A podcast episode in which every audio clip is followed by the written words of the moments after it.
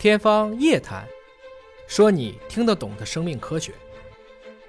尹总，咱们是从什么时候开始利用这个基因检测技术来进行唐氏综合征的筛查？这个技术好用吗？二零一零年，二零一零年，在过去大家也做唐筛，但是以前的唐筛是基于统计学，它并不是一个直接的证据，所以我们叫敏感性和特异性，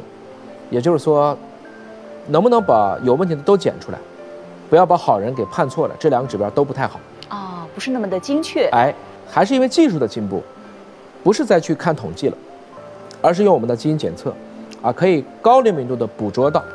其实就抽妈妈的血，对，但是妈妈的血里面有胎儿的游离 DNA，然后就可以对胎儿的这部分 DNA，然后我们通过检测，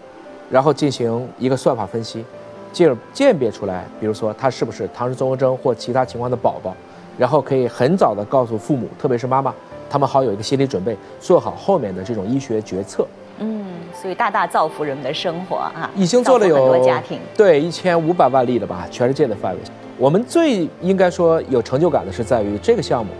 我们把价格做到了可能只有发达国家的几分之一。所以从这个意义上讲呢，在于这种先进的技术依赖于中国的统一大市场，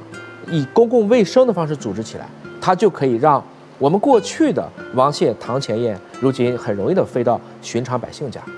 这个技术精准了以后，就让它成本下来，人人可及。河北大概做了有四年的时间了，啊，大概选择这个检测的有一百五十万啊左右的这样的孕妈妈，其实就是和他们的宝宝。啊，我们最近拿到的数据就只有两例啊对应的出生，而且还都是他们已经知情了啊，这就是个糖宝宝，我还想要啊，是这样的情况下的出生，这就基本实现了天下无糖。所以您曾经说嘛，最痛苦的不是发明不出这个技术，而是让大家用不起这项技术。是的，所以这个努力算是实现了，就是检测这一步实现了。然而我们未来可能也想去做治疗，治疗现在价格还是太贵了。所以现在全球的科学家都希望能够尽快的将这样的技术尽可能的降价，让它接地气。